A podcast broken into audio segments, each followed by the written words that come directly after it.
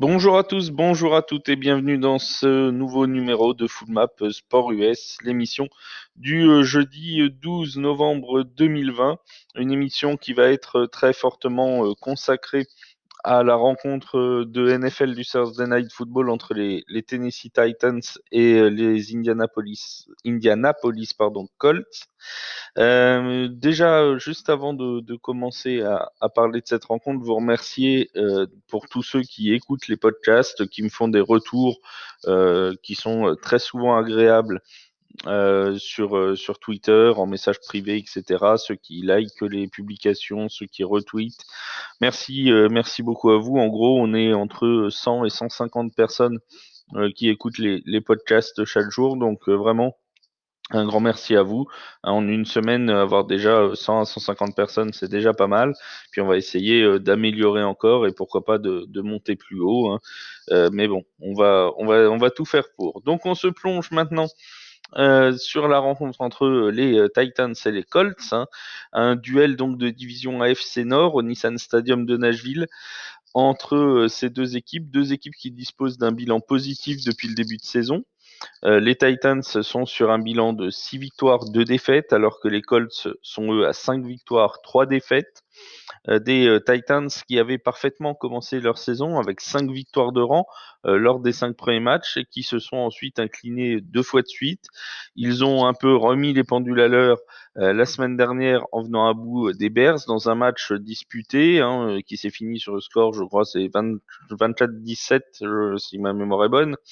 alors c'était, ils menaient assez largement hein, les Titans, ils ont mené 24-3, il devait rester 6 ou 7 minutes à jouer. Et euh, les Bears sont revenus en toute fin de match, mais pas suffisamment proches pour pouvoir réellement inquiéter euh, les euh, Titans, puisqu'ils ont, ils sont revenus à un touchdown d'écart. encore une fois, si je me rappelle bien, ça devait être à, à, une minute de la fin ou quelque chose comme ça. Donc une victoire pour les Titans la semaine dernière à domicile contre les Bears. Du côté des Colts, la dynamique n'est pas mauvaise non plus, hein, puisqu'ils sont à 5 victoires sur les 7 dernières semaines de compétition. Mais le match et la défaite de la semaine dernière contre les Ravens ont remis quand même quelques idées en place. Hein puisqu'ils se sont heurtés à une bonne défense, à une très bonne défense des Ravens. Et euh, les Colts, qui étaient en pleine dynamique offensive, ce qui est assez rare, on en reparlera euh, tout à l'heure, euh, se sont vraiment heurtés face à un mur hein, là, à Baltimore, enfin contre Baltimore, parce que c'était à Indianapolis. ils se sont heurtés face à un mur, surtout en deuxième mi-temps. Hein. Donc ça a été vraiment très très compliqué pour eux, une défaite avec seulement 10 points marqués la semaine dernière. le match de ce soir, bon, il n'a pas non plus encore une importance capitale puisqu'il nous reste encore 6-7 semaines de compétition. Hein, on arrive dans la dixième semaine. Euh, même si ça n'a pas encore une importance capitale, ça a quand même une certaine saveur, hein, puisque les deux euh, équipes que l'on retrouve ce soir sont aussi les deux premières équipes au classement de l'AFC Sud, avec une seule victoire d'écart entre les deux. On l'a dit, six victoires pour euh, les Titans et cinq pour les Colts. Si on considère que ces deux équipes ont déjà plutôt une avance confortable sur leur poursuivant direct, encore une fois, ce n'est pas fini, la saison n'est pas finie, mais il y a déjà trois victoires euh, d'écart entre euh, les Colts et euh, Houston et quatre victoires entre les Colts et Jacksonville, donc quand même une avance confortable. Si on considère donc ça, on peut penser que ce sont ces deux équipes qui pourraient se disputer le titre de division à la fin de la saison, et ça va quand même arriver assez vite. Donc une victoire ce soir, pourrait être particulièrement importante, ne serait-ce que dans le duel euh, qui va opposer les deux équipes. Et si jamais ils finissent à égalité, c'est bien sûr les confrontations directes dans la division qui vont euh, décider de qui finit devant l'autre, ce qui aura une importance pour les euh, playoffs. Pour clore cette présentation générale, Rappelons donc que ces deux équipes se connaissent très bien. Elles jouent deux fois par an toutes les saisons l'une contre l'autre. On a donc un historique de confrontation qui est relativement récent, hein, puisqu'elles se sont jouées euh, deux fois la saison dernière. Alors sur les deux fois de la saison dernière, on a une victoire de chaque côté, une victoire pour Tennessee, une victoire pour Indianapolis.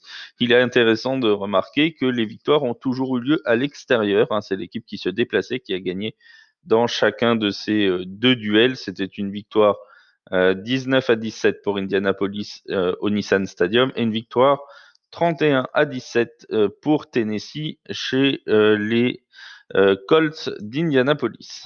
Démarrons maintenant l'analyse un petit peu plus particulière euh, équipe euh, par équipe avec l'honneur à l'équipe qui reçoit, à savoir les Tennessee euh, Titans. Comme je le disais juste avant dans la présentation générale, les Titans qui ont réussi une bonne opération la semaine dernière en parvenant à casser leur série de deux défaites et en confortant par la même occasion leur aisance à domicile puisqu'ils en sont maintenant à quatre victoires sur les cinq matchs disputés à Nashville cette année. Donc c'est vraiment une équipe qui performe bien euh, j'ai presque envie de dire devant son public, mais devant euh, les sièges de, son stade. Autre point positif, ils ont réussi à gagner la semaine dernière sans avoir besoin d'un très grand Derrick Henry. On reparlera de Derrick Henry, hein, c'est euh, le running back des Titans, l'un des meilleurs de la ligue. Et il n'a combiné que 68 yards la semaine dernière, ce qui est quand même très faible pour lui. Mais encore une fois, c'est plutôt positif hein, de voir que les Titans réussissent à gagner et à s'imposer sans avoir besoin d'un Derrick Henry en grande forme et sans se reposer uniquement sur lui. C'est plutôt une bonne, euh, une, bonne opération euh, pour euh, les Titans. les Titans, c'est avant tout donc une attaque qui est dédiée à, à, ce jeu de course hein, avec l'un des tout meilleurs running backs de la ligue, hein, qui a signé encore un gros contrat euh, cette année, une grosse prolongation de contrat. Ça permet euh, à cette attaque au sol hein, de se classer sixième de la NFL avec plus de 140 yards combinés par match. Donc c'est vraiment une attaque au sol très très très efficace, emmenée par un Derrick Henry. Encore une fois, euh, si vous connaissez pas le joueur, je vous conseille de regarder un match des Titans. Vous allez voir un petit peu l'efficacité de ce bonhomme à chaque à chaque portée de balle. Euh, le jeu de passe, c'est un petit peu moins flamboyant du côté des Titans. Ils sont que 20e dans ce domaine euh, dans toute la ligue. C'est pas illogique compte tenu du fait que justement ils s'appuient plus sur le jeu de course. Le jeu de passe est un petit peu euh, délaissé. Donc c'est un petit peu normal qu'il soit moins performant dans, dans ce domaine. En revanche, on a des stats pour, pour le quarterback, hein, pour Ryan Tannehill, qui n'est pas ridicule, des stats à la passe qui sont loin d'être ridicules. Euh, il réussit tout de même 247 yards en moyenne par match, c'est plutôt honorable. Et depuis le début de la saison, il a lancé 19 euh, touchdowns à la passe et seulement 3 interceptions. Donc c'est quand même euh, un, quarterback qui a un bon ratio entre le nombre de touchdowns lancés et le nombre d'interceptions. Il a d'ailleurs lancé au moins deux passes de touchdown sur les cinq dernières rencontres qu'il a disputées. Donc encore une fois, là, pour ceux qui aiment les, paris de type euh, marqueur de touchdown, euh, on pourra avoir, si on suit la statistique, un ou deux touchdowns lancés par Tannehill, donc un ou deux receveurs possiblement qui pourront être visés et éventuellement vous vous rapportez euh, quelques euros euh, sur ce type de pari. On termine sur les stats du quarterback en notant quand même qu'il dispose d'un bilan négatif en carrière contre l'école. S'il a gagné trois matchs, il, a gagné deux matchs, pardon, il en a perdu trois. Mais il n'a qu'une seule interception pour six touchdowns lancés à la passe contre Indianapolis. Donc c'est des stats euh, particulières qui sont encore une fois pas spécialement euh, mauvaises. Côté receveur, Adam Humphries sera encore euh, absent pour cette rencontre. Mais par contre, on a eu quelques petites nouvelles rassurantes du côté d'A.J. Brown hein, qui avait manqué un entraînement au début de semaine. Je crois que c'était lundi qu'il n'avait pas participé à l'entraînement des Titans. Mais il est revenu depuis pleinement avec ses coéquipiers. Hier, il s'est entraîné euh, entièrement. Il était en full practice, donc normalement, il devrait tenir sa place en toute logique ce soir. Et je sais que ce sera peut-être une cible visée euh, par euh, certains pour comme marqueur de touchdown pour les Titans. Donc A.J. Brown devrait être présent ce soir. On termine cette présentation de Tennessee en parlant un peu de leur défense, une défense qui, pour le coup, n'est pas la plus solide de la NFL, qui nous avait même habitués à mieux hein, sur ces dernières années, notamment contre la passe puisque les joueurs euh, de Tennessee laissent en moyenne 275 yards à la passe en moyenne par match. Alors ça éclate seulement, pour vous donner une idée, à la 27e place euh, des euh, défenses euh, NFL contre la passe, donc c'est vraiment vraiment faible. Hein. en plus, ils encaissent pas mal de yards globalement, 394 par yard, 394 yards par match, pardon. Hein, petit exercice de diction. Ils encaissent donc pas mal de yards par par rencontre. Mais euh, étonnamment, ils se maintiennent à un niveau euh, honorable en termes de points encaissés, puisqu'ils encaissent 25 points par match. C'est le 16e total de la ligue. Donc, vu le nombre de yards qu'ils encaissent, euh, ça, fait quand même, on pourrait s'attendre à ce qu'ils prennent plus de points, ce qui veut dire qu'ils laissent souvent l'équipe adverse arriver sur le terrain, mais qu'ensuite ils arrivent dans les derniers yards à les freiner pour parfois bah, se contenter d'un field goal plutôt que d'un touchdown et donc encaisser moins de points. Donc c'est une, une, équipe qui encaisse beaucoup de yards mais qui n'encaisse pas forcément énormément de points. Voilà pour les Titans. Parlons donc maintenant un petit peu de leurs adversaires du soir, à savoir les euh, Colts d'Indianapolis, qui sont donc pas parvenus la semaine dernière à passer au-dessus de la marche des Ravens, une marche un petit peu trop haute euh, pour eux.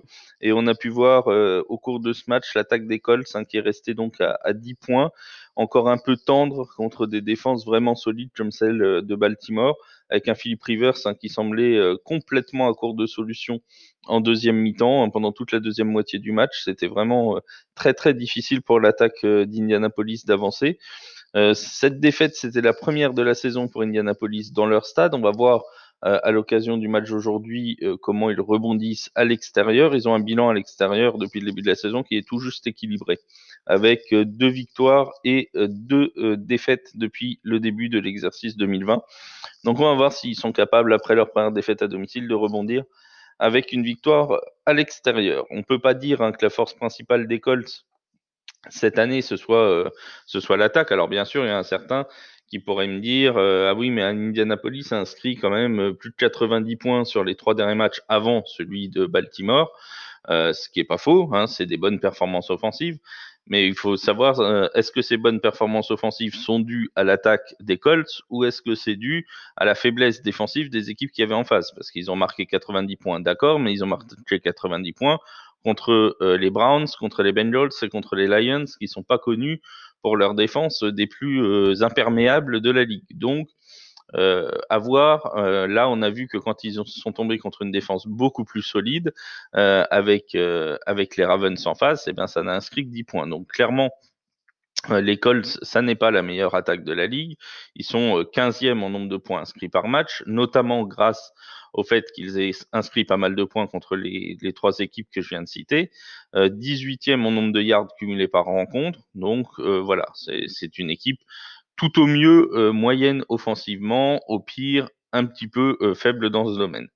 les performances offensives s'appuient surtout sur le domaine aérien avec des receveurs comme T.Y. Hilton hein, qui a un, lance, un receveur pardon, de très très bonne qualité, très très sûr au niveau de, son jeu.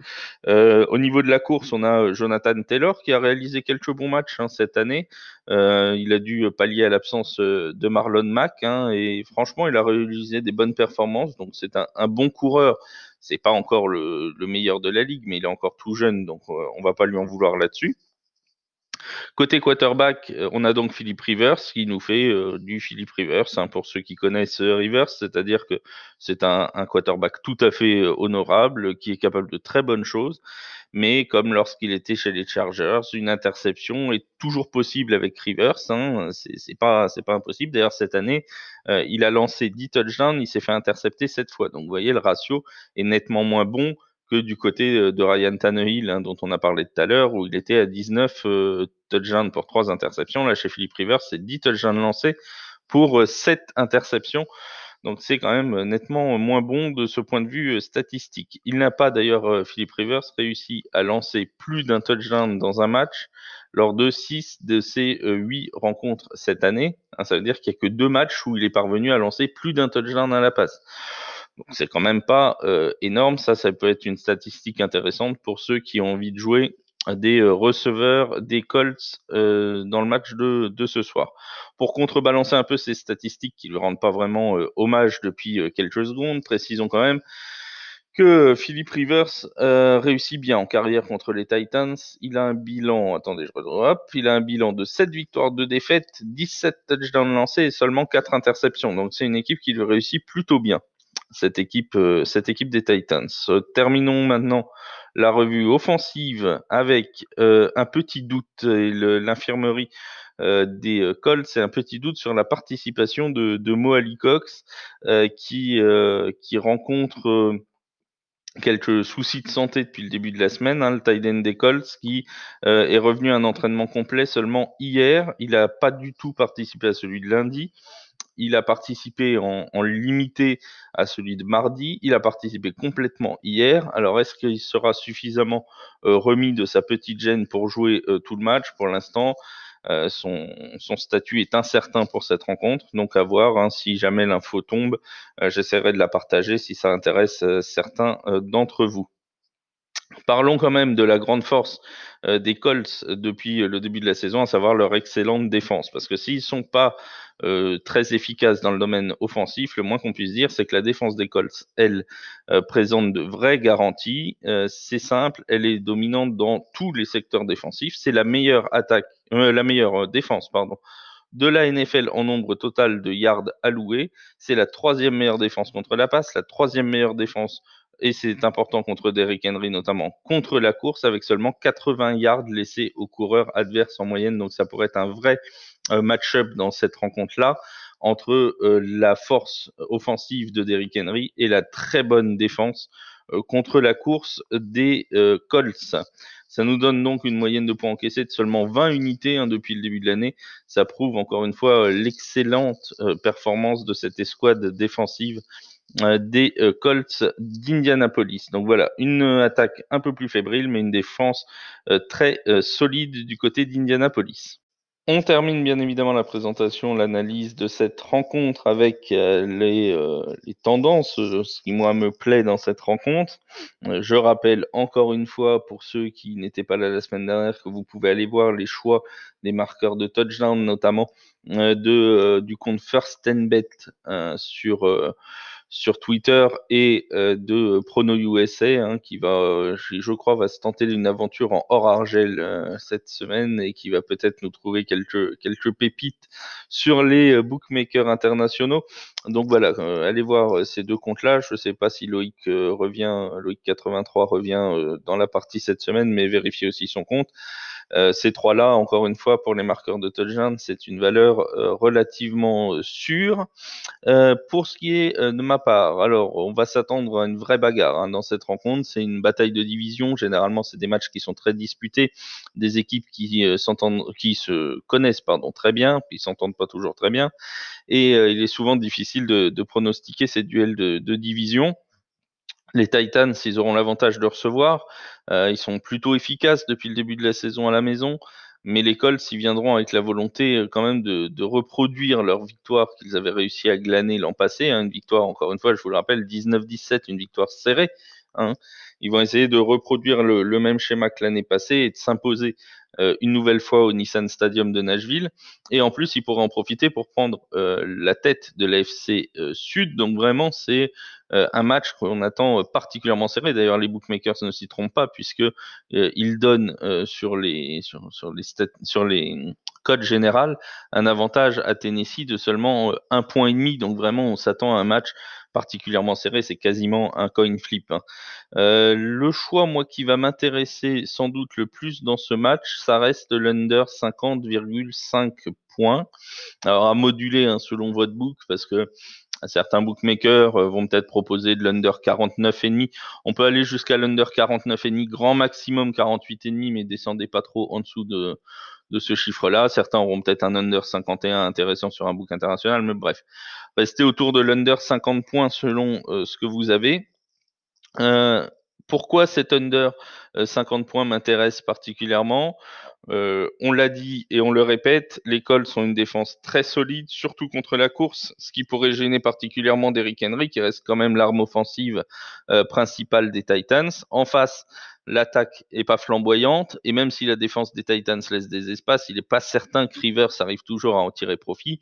Donc du coup, avec une défense qui va probablement réussir à arrêter assez souvent Derrick Henry et une attaque qui ne produit pas forcément énormément de on peut s'attendre à un match plutôt plutôt fermé. En plus, ce sont deux équipes qui aiment bien jouer avec le chronomètre ou qui aiment qui mangent pas mal de, de chrono hein, en s'appuyant sur son jeu de course. Les Titans forcément font beaucoup défiler le chrono, ce qui favorise plutôt un under puisque plus les runs sont longs, plus forcément il y a moins de chances de marquer des points. Hein. Il y a des équipes qui jouent très très vite.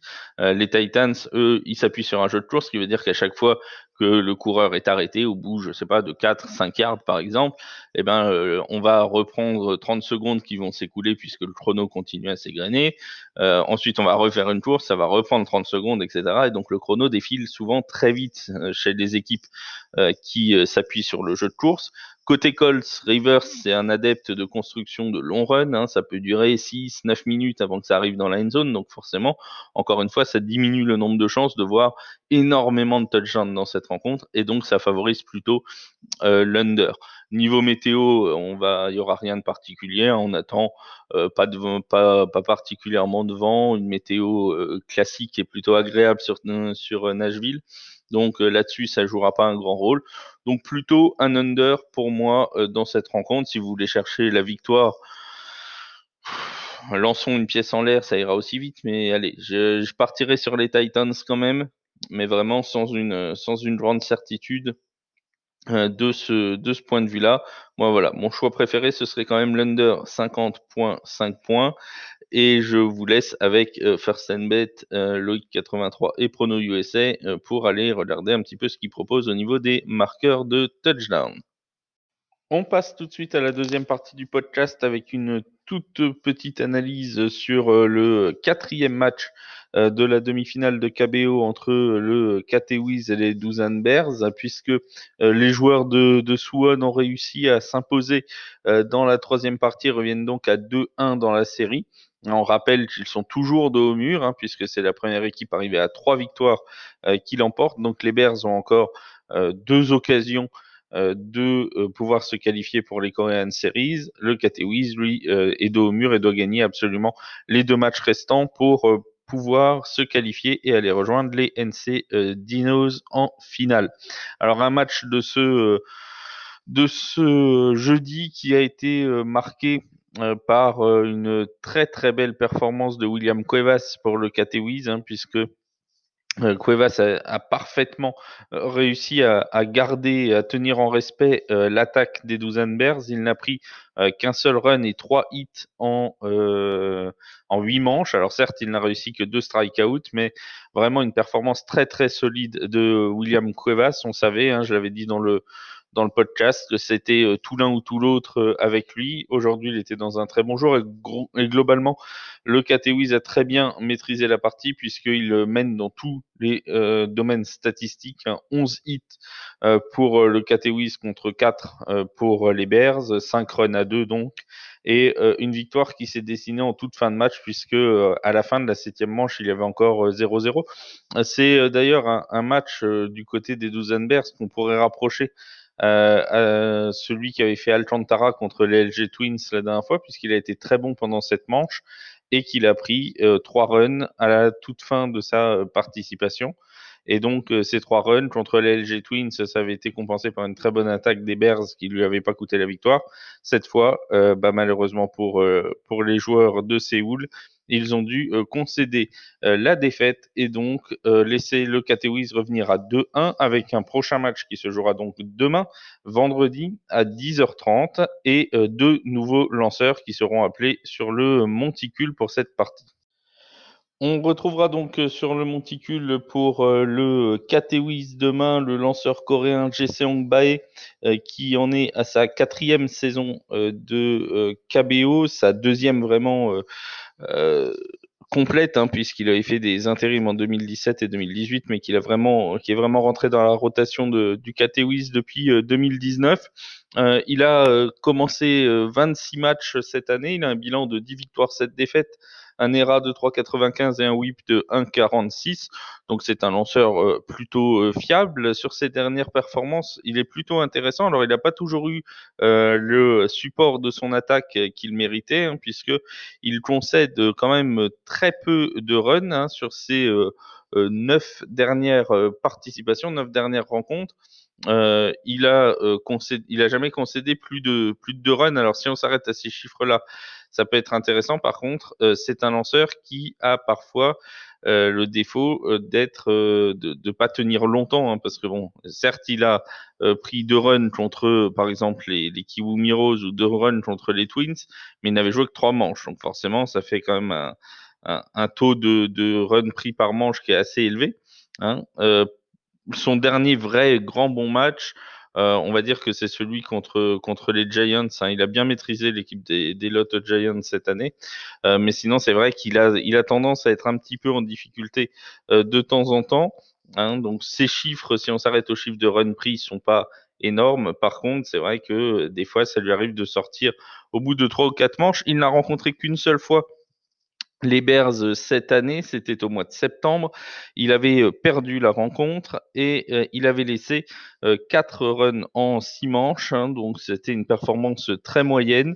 6 hits, un home run et seulement deux strikeouts réussis. Une performance très moyenne donc, mais faut-il le condamner sur cette seule performance? C'est difficile puisqu'encore une fois, on n'a pas de chiffres. Il n'a pas joué quatre ou cinq fois cette équipe. Il ne les a affrontés qu'une seule fois. Donc petite méfiance, mais quand même, c'est un lanceur qui a été en difficulté contre cette équipe euh, des, euh, des Bears cette année et qui n'apporte pas toujours des énormes garanties euh, au niveau de, de son lancer. Face à lui, pour les Bears, on retrouvera un lanceur beaucoup plus expérimenté en la personne de, de Wikwan Yu, euh, qui est un lanceur déjà euh, qui a passé la trentaine, hein, qui euh, entame sa dixième ou onzième saison en KBO, qui a toujours été chez les Bears, donc c'est vraiment un, un, enfant du club. Hein. Et cette année, il a été un petit peu en difficulté, Wikwan Yu. il a un ERA de 5.02, un WHIP de 1.68 et un bilan négatif, 10 victoires, 11 défaites. C'est pas un mauvais lanceur, hein, puisque l'an dernier, il faisait même partie euh, des tout meilleurs lanceurs de KBO. Il était dans la discussion pour être parmi euh, élu parmi les meilleurs lanceurs de KBO. Il avait notamment laissé très peu de home run, mais ça, c'était l'an dernier. Euh, cette année, c'est beaucoup plus difficile pour le lanceur des Bears. Alors, il a affronté le Catewis à plusieurs rencontres, à plusieurs reprises, cette année. Hein, il les a déjà même affrontés pas mal de fois. Il a un bilan de de une victoire, trois défaites, un ERA de 6,45. La dernière fois qu'il les a joués, c'était il n'y a pas si longtemps, puisque c'était euh, euh, son avant-dernière sortie de la saison régulière. Il avait pris euh, 7 hits et 2 runs en 5 manches.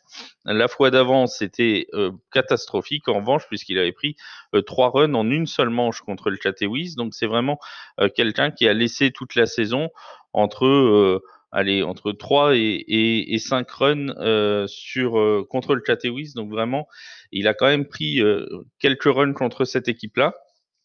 Il apporte pas des garanties énormes, lui non plus, un peu comme comme Jesse Ongbae, sauf qu'il a plus d'expérience que son jeune homologue coréen. Mais c'est vrai que euh, on annonce ici un match qui sera quand même avec deux lanceurs de, nettement moins bonne qualité, sans leur faire offense, que ce qu'on a connu avec Cuevas et Alcantara, par exemple, euh, ce matin, ou qu'on a connu avec Flexen les matchs avant. Bref, c'est quand même là des lanceurs qui arrivent en, fin de rotation. Hein, c'est le quatrième match, donc forcément, il faut faire reposer les premiers qui ont joué. Là, la quatrième rotation va être un petit peu plus euh, difficile. moi, je, je serais tenté, hein, évidemment, L'over est quand même tentant dans cette rencontre. On l'a déjà proposé hier. On n'est pas passé loin au final puisque euh, on a pris euh, un over 7-5 euh, et si ça s'est terminé à 7 runs, même si tout s'est décidé en fin de match. Donc c'était un petit peu euh, un petit peu compliqué pour l'over aujourd'hui parce qu'on a eu de très bons lanceurs, mais demain, on a des lanceurs quand même d'un moindre niveau. Le Catewiz est encore une fois obligé de répéter sa performance offensive d'aujourd'hui s'ils veulent pouvoir euh, prendre cette deuxième victoire et euh, espérer accéder aux Korean Series. Les Douzen Bears vont être frustrés après n'avoir mis que deux runs aujourd'hui et vont vouloir terminer la série pour s'éviter un cinquième match qui est toujours compliqué parce que ça peut tourner dans un sens ou dans l'autre. Donc deux équipes surmotivées offensivement contre des lanceurs qui sont largement prenables et qu'ils ont réussi à déjà bien maîtriser cette année. Je pense honnêtement que euh, l'over 8-5 euh, va se tenter euh, largement et ce sera mon choix préféré dans cette rencontre-là. Voilà pour la NFL, voilà pour la KBO. Je pense que j'ai été relativement euh, complet. Je vous souhaite à tous donc une très bonne euh, journée, une bonne soirée, de bons matchs. Et euh, demain, je pense pas qu'on se retrouve parce que même s'il y a un match 5 en KBO, ce sera dimanche. Donc on fera une revue complète de la semaine de NFL samedi soir et la présentation éventuellement du match 5 de KBO ce même samedi soir. Je vous souhaite à tous une très bonne journée et portez-vous bien. À très vite.